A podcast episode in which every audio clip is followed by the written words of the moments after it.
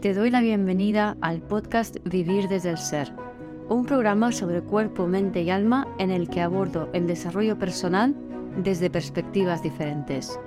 Quiero compartir contigo temas de conciencia, espiritualidad y astrología que me apasionan.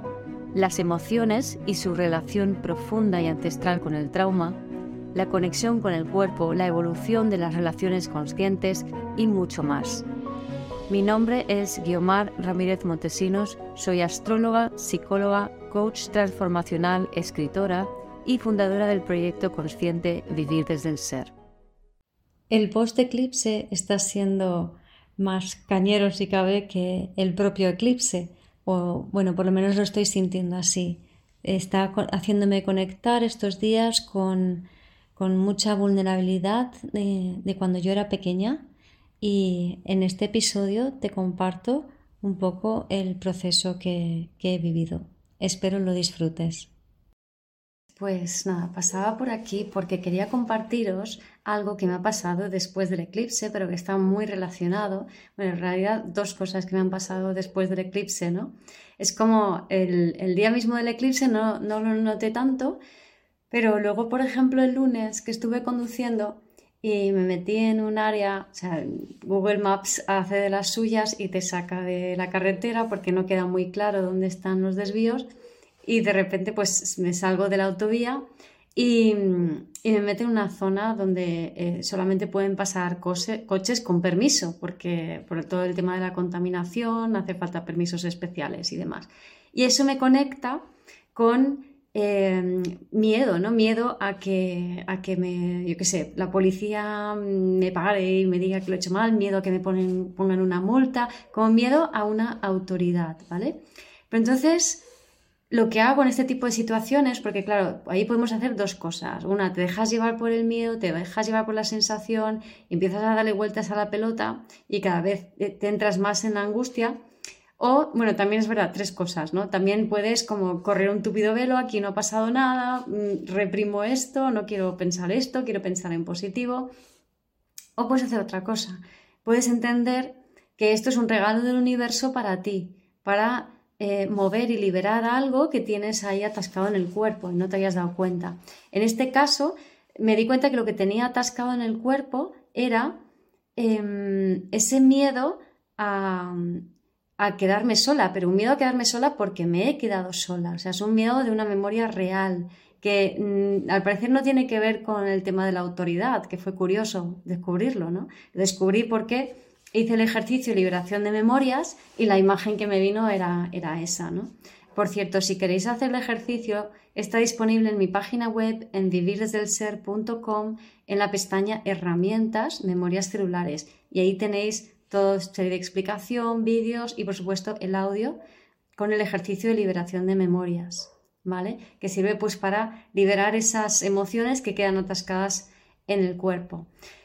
Entonces, pero bueno, la cosa es que con lo que me conectó es un momento de profunda vulnerabilidad, que vale que el eclipse de luna llena lo que hizo, o sea, hizo conjunción a mi ascendente, en, cayó en mi casa 1 a, a 2 grados y pico de mi ascendente, ¿vale?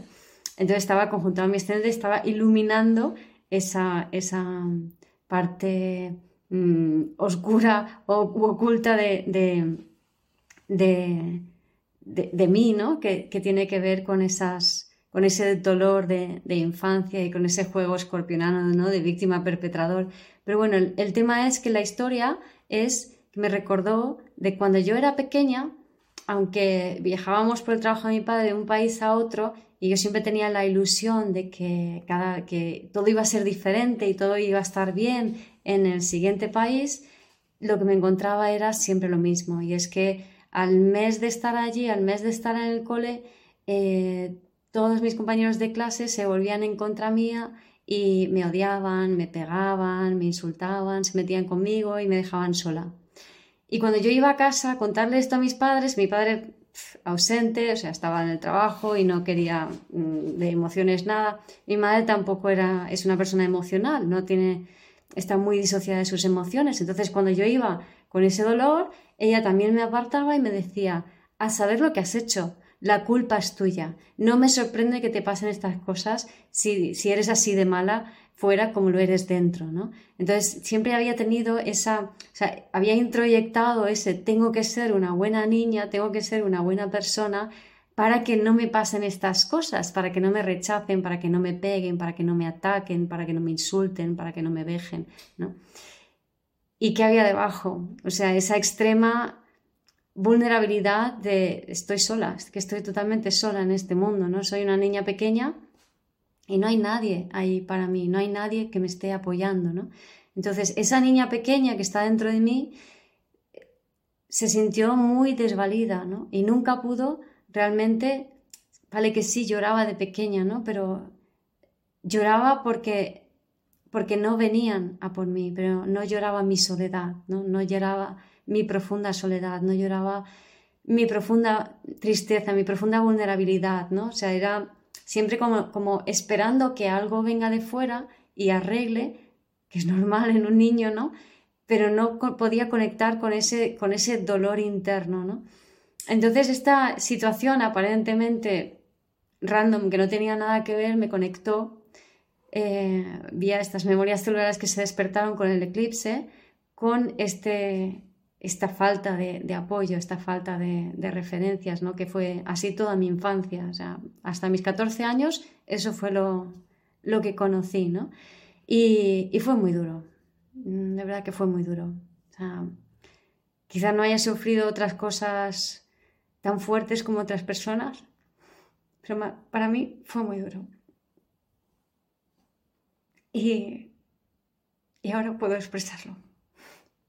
Y eso es un poco lo que la vida nos pide, que podamos expresar esto, este dolor que se quedó atrapado de esa niña, de, ese niño que fuiste, em, que ahí no pudo, no tuvo respuesta, no tuvo ayuda, no pudo pedir ayuda, no pudo recibir, pero en el fondo, más allá del dolor de, no conseguir esa ayuda, está el dolor de estar solo, el dolor de no sentir ningún apoyo, ¿no?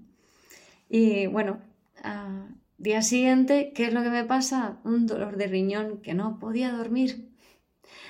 Eh, frío, riñones, o sea, no, me entraba el, calor en el cuerpo de ninguna manera. Mm, me tenía que poner un parche con faja mm, caliente y lo sigo, sigo llevándolo puesto. Em, es falta de referentes, es falta de apoyo, falta de ayuda, ¿no? Y un poco esto es lo que el eclipse he sentido que me pide, ¿no? Espero mm, que esto os, os, ayude a conectar con algo que es vuestro, ¿no? En ese sentido. ¿Qué, os ha pedido el eclipse soltar? ¿no? Eh, para soltarlo necesitamos conectar con esa emoción, con esa sensación.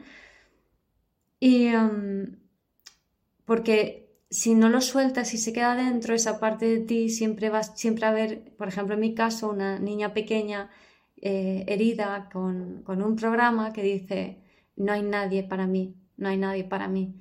Entonces, desde allí, em, no puedo convertirme en, la nueva persona que, que, me estoy convirtiendo, ¿no? Con Plutón pasando por encima de mi Sol, Em, a 29 grados y pico de Capricornio, con este eclipse, ¿no? Entonces la vida lo que quiere es que nos transformemos, nos convirtamos en, alguien nuevo, que conectemos con nuestro potencial. Y para eso esos registros de dolor tienen que salir a la luz y, hemos de sentirlos y hemos de reconectar. Y no se trata de, perdonar a nadie, ¿no? Ni, decir, no, pero entiendo que pasó así, o he perdonado a mis padres, etcétera, etcétera. No, no, no es eso, es pero ¿cómo te sentiste tú? Porque si, si creemos que hemos perdido a nuestros padres, lo hemos entendido, es mental, es, es una visión mental. En el fondo, lo que hay que conectar es ese punto de eh, era inocente, era una persona que no tenía ayuda, que no tenía apoyos, que no tenía, no tenía nadie, ¿no? O sea, ese sentimiento que hemos podido tener de, de sentirnos desvalidos cuando éramos niños, ¿no? Y creo que esto es lo que el eclipse, em, por lo menos a mí, me, ha pedido y lo dicho, espero que os inspire en, conectar con lo que os ha pedido a vosotros, con que aquello que os trae y os ayude a, poder hacerlo consciente, a sentirlo, a liberarlo y de esa manera a ser más vosotros mismos. Gracias por escuchar este episodio del podcast de Vivir desde el Ser. Si te gustó el contenido y los temas que hemos abordado, dale a me gusta, suscríbete a mi canal, comparte este episodio con quien crees que lo pueda necesitar y te invito a visitar mi web vivirdesdeelser.com y a seguirme en las redes.